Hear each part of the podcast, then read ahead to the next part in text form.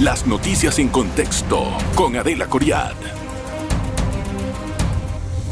Buenas noches. Hoy vamos a conversar acerca de la alianza entre el CD, el país y el panameñismo en Voto 24.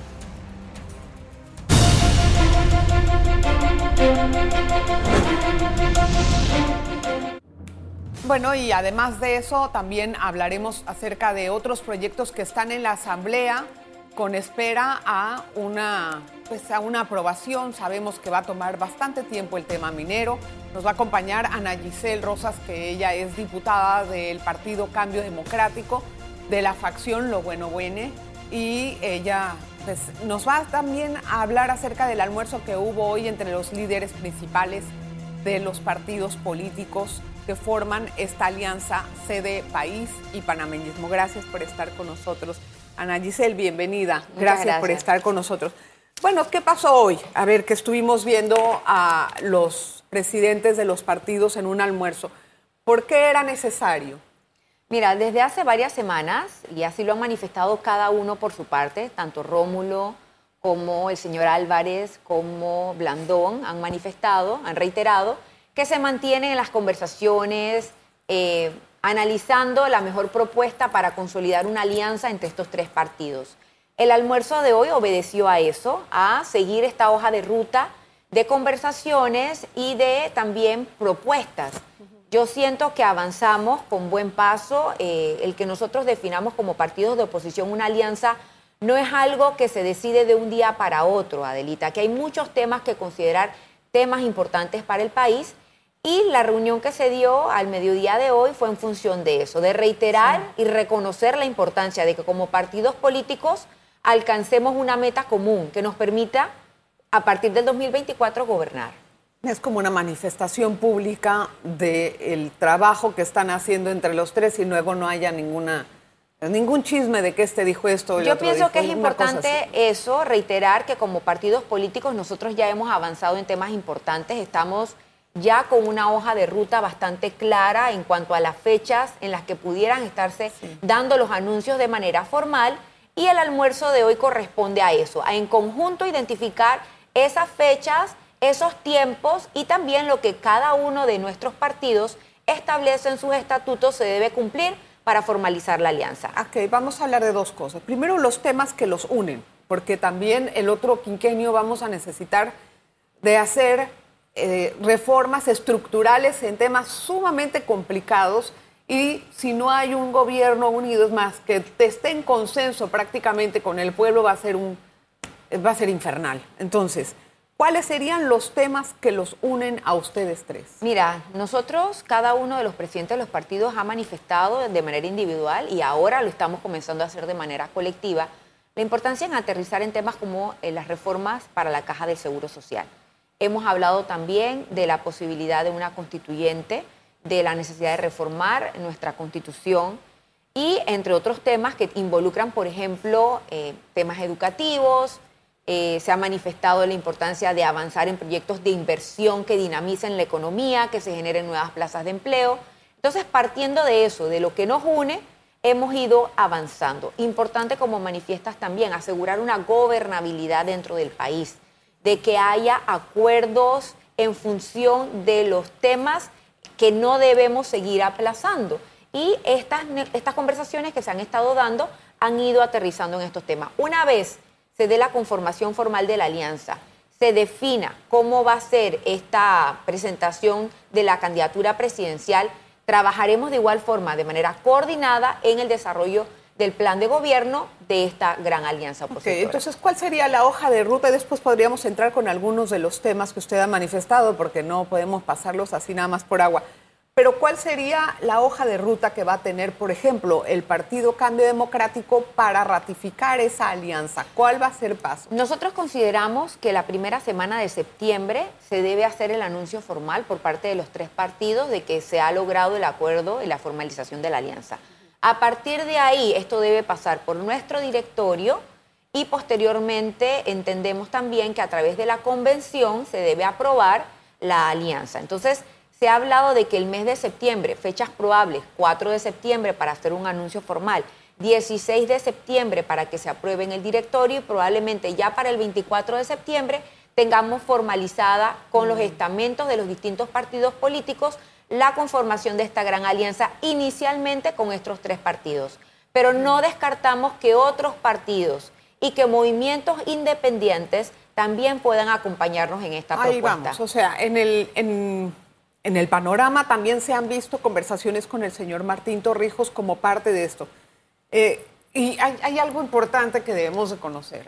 La reforma de una constitución, la reforma de la caja de seguro social, son temas que requieren de un consenso no entre tres partidos, de un consenso entre todas las esferas, entre la mayor cantidad de esferas del país, políticas, gremiales, empresariales. Si ese partido del gobierno no lo logra, entonces va, va a tener un gasto, o sea, un desgaste político muy, muy, muy importante a principios y eso no le va a ayudar. Entonces, en ese sentido yo veo que el señor Martín Torrijos está proponiendo lo mismo que ustedes. Entonces la pregunta es, ¿habrá una alianza con él? No se descarta. Yo pienso que aquí estamos todos claros y coincidimos en la importancia de que como país avancemos. Mira, yo conversaba ayer con mi sobrina de 12 años. 12 años tiene mi sobrina y me decía, mamá, el problema es que Panamá está muy dividido.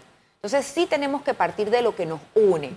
Y sí, Martín Torrijos habló del tema, que es coincidente con lo que ha hablado Rómulo Rux, con lo que ha hablado Blandón, con lo que ha hablado País, con lo que han hablado también algunos movimientos independientes. Pienso que es prudente que en su momento nos sentemos a evaluar.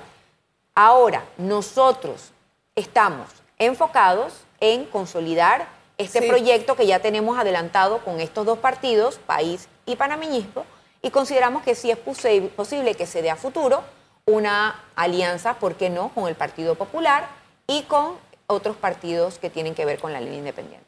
Debería de haber una agenda de Estado. Es lo primero, Es y, por que- eso, y por eso es que nos hemos Olvidándonos demorado. de los partidos. Por eso Una es que nos de hemos que demorado. estemos completamente Se con- comentaba que si las conversaciones estaban lentas, que si no se aterrizaban. Y yo pienso que es importante hacer esa aclaración. Esto no se trata de firmar una alianza y repartirnos un pastel. Eso se trata de entender cómo vamos en conjunto a resolver los grandes problemas que tenemos como país, que cinco años que ha pasado en este gobierno no los ha querido atender, no ha habido voluntad.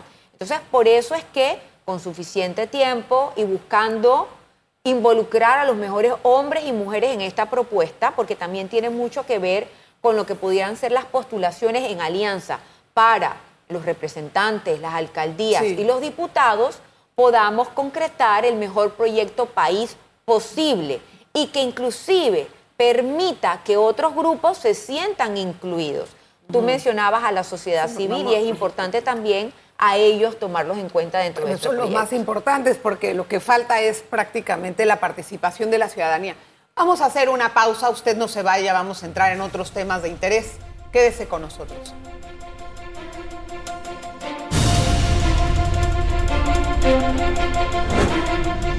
Hoy conversamos con Ana Giselle Rosas, ella es diputada de la facción Lo Bueno Viene. Entonces, no sé cómo la llamó, de Cambio Democrático, de Lo Bueno Viene. El presidente de nuestro partido ha dicho que esta es la fracción que representa el Partido Cambio Democrático. Entonces somos la fracción parlamentaria que representa el cambio democrático en la Asamblea. ¿Por qué antes sí podían ser de esa facción y ahora no? Nosotros renunciamos desde hace dos años a formar parte de esa mal llamada bancada Cambio Democrático porque siempre lo, lo hemos dicho públicamente, no compartimos la forma en que se ha estado manejando esa bancada entregada al gobierno, no cumpliendo con su rol de oposición y buscando más el que hay para mí que el beneficio para el colectivo. Es de esos diputados, ninguno ha vuelto al CD, es decir, ¿se han hecho algún tipo de, no sé, limar asperezas Nosotros inicialmente éramos tres diputados, los que estábamos apoyando a Rómulo Sí. el diputado Zúñiga, el diputado Ronnie Araúz Ruiz. y yo. Posteriormente la diputada Génesis Arjona formó Ella parte entró. de nuestro grupo a partir del primero de julio y hasta este momento somos los que estamos eh, respaldando la No hay más, digo, de los otros que No, estaban en la facción de momento-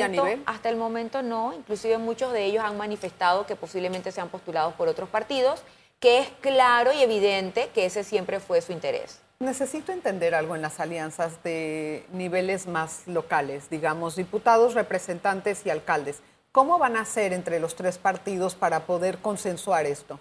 Es parte de lo que se está conversando. Sí pienso que hay, sobre todo en los circuitos uninominales, bastante consenso porque eh, es más fácil eh, identificar los liderazgos naturales y complementarlos. Es decir, si posiblemente un líder tiene mayor capacidad para ir de principal, el otro partido complemente con la suplencia. Y van a estar de acuerdo. Bueno, es parte de lo que se está conversando y siento que sí hemos avanzado bastante porque reconocemos la importancia de la unión. Ir divididos es parte de lo que el partido de gobierno está esperando y ellos van a apostar a que no logremos esa unión. La pregunta también es ir divididos si eso está a tono con lo que dicen que están trabajando para un, para un eh, gobierno que tenga la visión de futuro. Entonces, ¿verdad? Eh, Tienen que hacer, alguien tiene que hacer un sacrificio. Es parte de entender que independientemente de que estamos en un país bastante presidencialista, las decisiones las toma el presidente. El tener autoridades locales con capacidad de dar respuesta, de atender y coherente con ese trabajo que se está haciendo desde la presidencia es importante. Entonces sí hemos identificado áreas en donde sabemos que si cada partido va con un candidato a representante, el que va a ganar es el del partido ¿Cómo van a hacer con la alcaldía? Que ese es un tema que no se ha podido dilucidar y hay tres aspirantes fuertes. Bueno, la alcaldía de Panamá es uno de los temas más importantes dentro de estas conversaciones de posible alianza, precisamente porque entendemos que para la ciudad capital es fundamental tener un buen alcalde o una buena alcaldesa. ¿Cómo lo decidirán eh, eso, diputada? Se mantiene en las conversaciones. Cambio Democrático eh, ha manifestado la diputada Génesis Arjona su interés. Entiendo que por el partido panameñista ya tuvieron primarias, el partido País también postuló. Siento que es parte de la muestra que daremos los tres como partido de que sí se puede llegar a un buen acuerdo por el país. Pero nada más hay dos cargos, el, alcalde y, el, vicealcalde. el vicealcalde. Entonces, algo tienen que hacer y alguien va a tener que sacrificar la cabeza.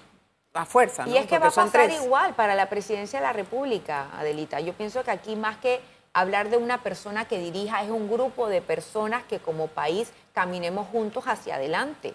Eso es, eso es parte del error. Eso, Los egos son muy fuertes en este país. Es parte de la madurez política. no caben en el mismo cuarto. Sí, bueno, yo siento que nosotros como partidos eh, de oposición hemos dado muestra de que estamos dispuestos a deponer egos, a, deponer intereses personales, porque si no el país se va a un despeñadero. O sea, tenemos que tener claro esto, de qué nos va a servir hablar eh, en primera persona, yo, yo, yo, yo, si después no tenemos un país al que responder y a quien eh, dar respuesta. Es correcto. Eh, y en materia, por ejemplo, nada más para entrar a escarbar un poquito en los temas que han hablado, en materia de eh, reformas a la caja de seguro social, ¿tendrán algo más eh, concreto? Sí, que presentar que ya sabemos de lo, de lo que ya conocemos, algo un poquito más elaborado. Bueno, en las conversaciones en las que yo he participado sí he escuchado la importancia de entender los números reales.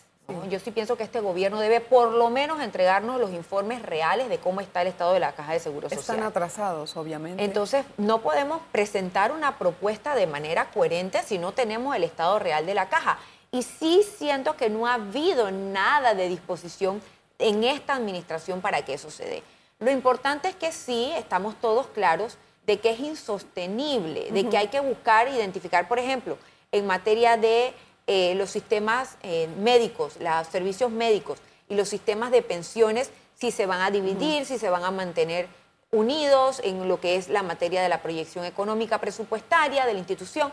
Son puntos que, dependientemente de tener los auditos al día, se pueden ir avanzando. Y es parte de las conversaciones que, reitero, una vez cumplamos en el mes de septiembre con la formalización de la alianza, los equipos de ambos partidos que han trabajado ya cada uno por separado. En las propuestas individuales tenemos que trabajar.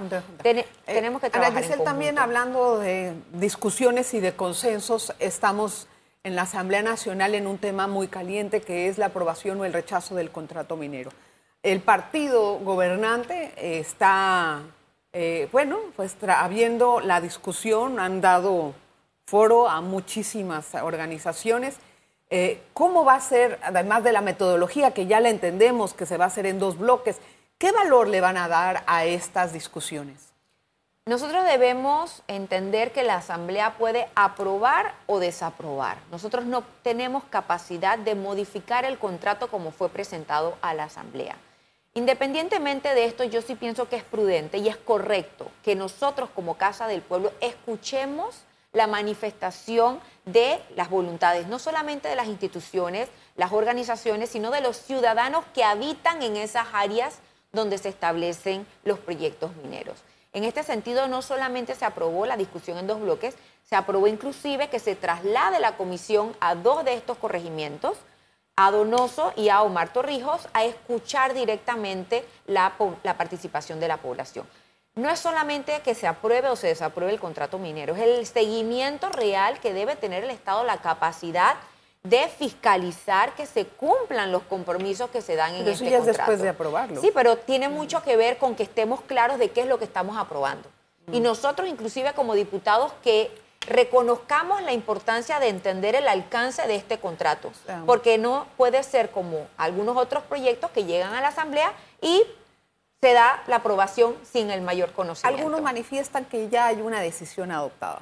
Bueno, Aunque es, se es hagan conocido, todas las es conocido por parte del Estado, por parte del Ministerio de Comercio, que es el que presentó el proyecto, el interés que ellos tienen de que se apruebe el proyecto. Ellos tienen mayoría en la Asamblea. ¿Y ustedes Real- tres qué van a hacer? nosotros tenemos pendiente tener una reunión precisamente como bancada a identificar esos puntos en común. Pero sí es importante entender lo que está en riesgo como país de no concretarse la aprobación del contrato. Entonces hay pros y hay contras que deben ser muy bien valorados. ¿Qué tal si hablamos de eso a la vuelta para entender los riesgos o los pros y los contras? Una pausa.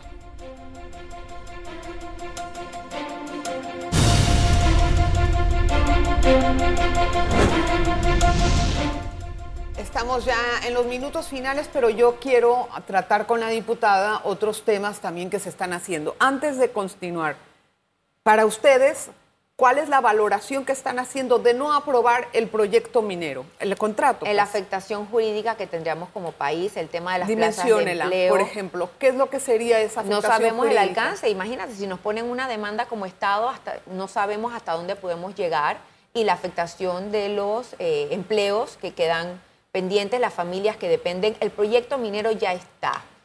Y es importante reiterar, por ejemplo, en la postura de Rómulo Rux, que de, llegar a ser el presidente, él abriría una moratoria de su periodo de gobernante de no aprobar nuevos proyectos mineros metálicos. Entonces, es importante como... ¿De cuánto tiempo esa moratoria? Bueno, los cinco años que él esté como presidente. Nosotros Ah, no estamos cinco de años. Con nuevos proyectos mineros. Hay una pero la de realidad, Cerroquema ya. Pero la realidad está en que este proyecto ya existe, Entiendo. ya No, la además, mina está ahí. Yo entiendo Y que es es, un, tema heredado, que no viene de esta administración. se lo hemos preguntado al señor Rómulo cuando ha venido con mucho respeto sobre el conflicto posible de interés que tiene como miembro de la firma que estaba representando a la minera. Es obvio que también él tenga una posición a favor. Y él ha de manifestado también la voluntad de separarse de la firma. Sí, lo ha dicho, lo ha dicho. En realidad, el, el costo de no aprobarlo hay que dimensionarlo muy bien y hay que entender en qué lío nos vamos a meter o tal vez lo que yo he opinado es apruébalo cuando te sientes en el gobierno, renegocia los puntos con los que no estás de acuerdo, habla, llega a un consenso y se acabó, a ver qué es lo que se Por puede eso hacer. que te No sé, reitero, es no, que es, no es nada sencillo hacer no es eso. solamente aprobarlo, es darle el seguimiento prudente Sí. al, al contrato para que se cumpla con esto que se ha establecido y como dices tú, ver en qué cosas más se, puede Es muy beneficiar. difícil que eso se negocie después. Una pregunta, la ley de extinción de dominio, el proyecto de ley que acaban de meter también en la Asamblea, ¿cuál va a ser el tratamiento que se va a dar a eso y si va a llegar a un puerto más fructífero Nosotros que la en la pasada administración estuvimos a favor, eh, yo participé en la votación votando a favor de la ley de extinción de dominio. Yo sí pienso que como país debemos avanzar en esa materia. Pero en una no ley sé buena, decirte, no en una ley sí, que- no que sé decirte si va a haber voluntad de aprobarlo. Eh, la asamblea ahorita está más enfocada en aspectos políticos electorales, es lamentable, pero es así. Y O sí sea, que va a quedar un poquito más relegada. si, la, si en el periodo anterior nos demoramos dos años, im- imagínate, ¿qué tiempo tenemos Y ahorita ahora? están con el tema del contrato minero. Tenemos el contrato minero pendiente, tenemos la, el tema de la discusión del presupuesto del Estado, que también es Hay un tema muchas cosas preocupante. metidas, o sea que Eh, demasiado presupuesto para un año preelectoral, demasiado presupuesto para la Asamblea, O sea, yo no estoy de acuerdo con ese presupuesto para la Asamblea. ¿Cómo y los es parte de diputados lo que usan ese dinero de la Asamblea? hay que ¿Cómo los preguntárselo a la Junta Directiva, que es la que administra ese recurso. Yo te puedo decir que a veces en los, en los baños de la Asamblea no hay papel higiénico. Entonces, son cosas que no, no, no tienen coherencia, ¿no? Eh, Un presupuesto tan elevado frente a la función que debemos cumplir ante los ciudadanos Ah. en la aprobación de leyes importantes para el desarrollo del Un país. miembro de la Junta Directiva, ¿cuánto dinero puede estarse recibiendo de, de ese presupuesto y para qué lo pudiera usar? No, No. diga nombres, nada más explíqueme. Es que no sabría comentártelo porque nunca he estado en la Junta Directiva de la Asamblea. Ah, pero todos conocen, uy, en la Asamblea todo se conoce, todo el mundo sabe de todo ahí se en ese escucha, hemiciclo. se- eh, o sea, entender cómo se ejecutan 200 millones de presupuesto cuando no tienes proyectos de inversión sí es un cuestionamiento importante. Y además tienes si una nosotros planilla- tuviéramos proyectos de inversión, yo te digo, bueno, quedó esta obra, quedó este tema, ah, no hay el- nada, no hay nada. Entonces no puede ser que la Asamblea siga manejándose de esa forma. Y en un año preelectoral, menos. Es, es todavía más preocupante. Y la ley de transparencia tampoco cree que se pueda discutir. Mira, en- la ley de transparencia siento que lo que propone es un bozal a la actual ley de transparencia que tenemos vigente.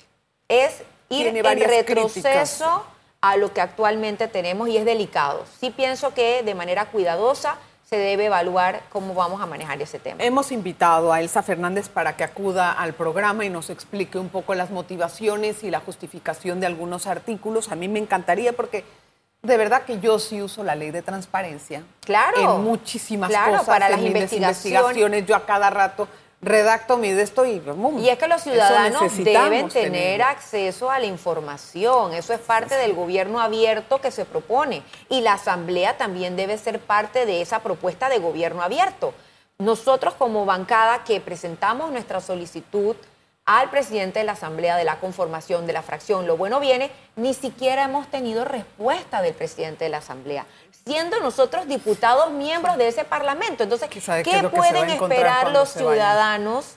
de que una institución les dé respuesta a sus solicitudes. El tema del IFARU, de los auxilios económicos, de la que la gente no, No, hombre, tiene certeza además, ¿quién sabe si de a quién llegan esos beneficios. No puede ser. No estamos de acuerdo con que se esté manejando de esa forma. Es dinero del Estado, Es es, go- es dinero de mis impuestos. de los ciudadanos. ¿Cómo no voy a poder saber por la protección de datos? Eso es ridículo. Eso es totalmente ridículo. ¿La Antes sí se protección de quién? Porque no es que es la protección de datos, es la protección de quién. Se amparan en eso. ¿Usted qué aspiraciones tiene?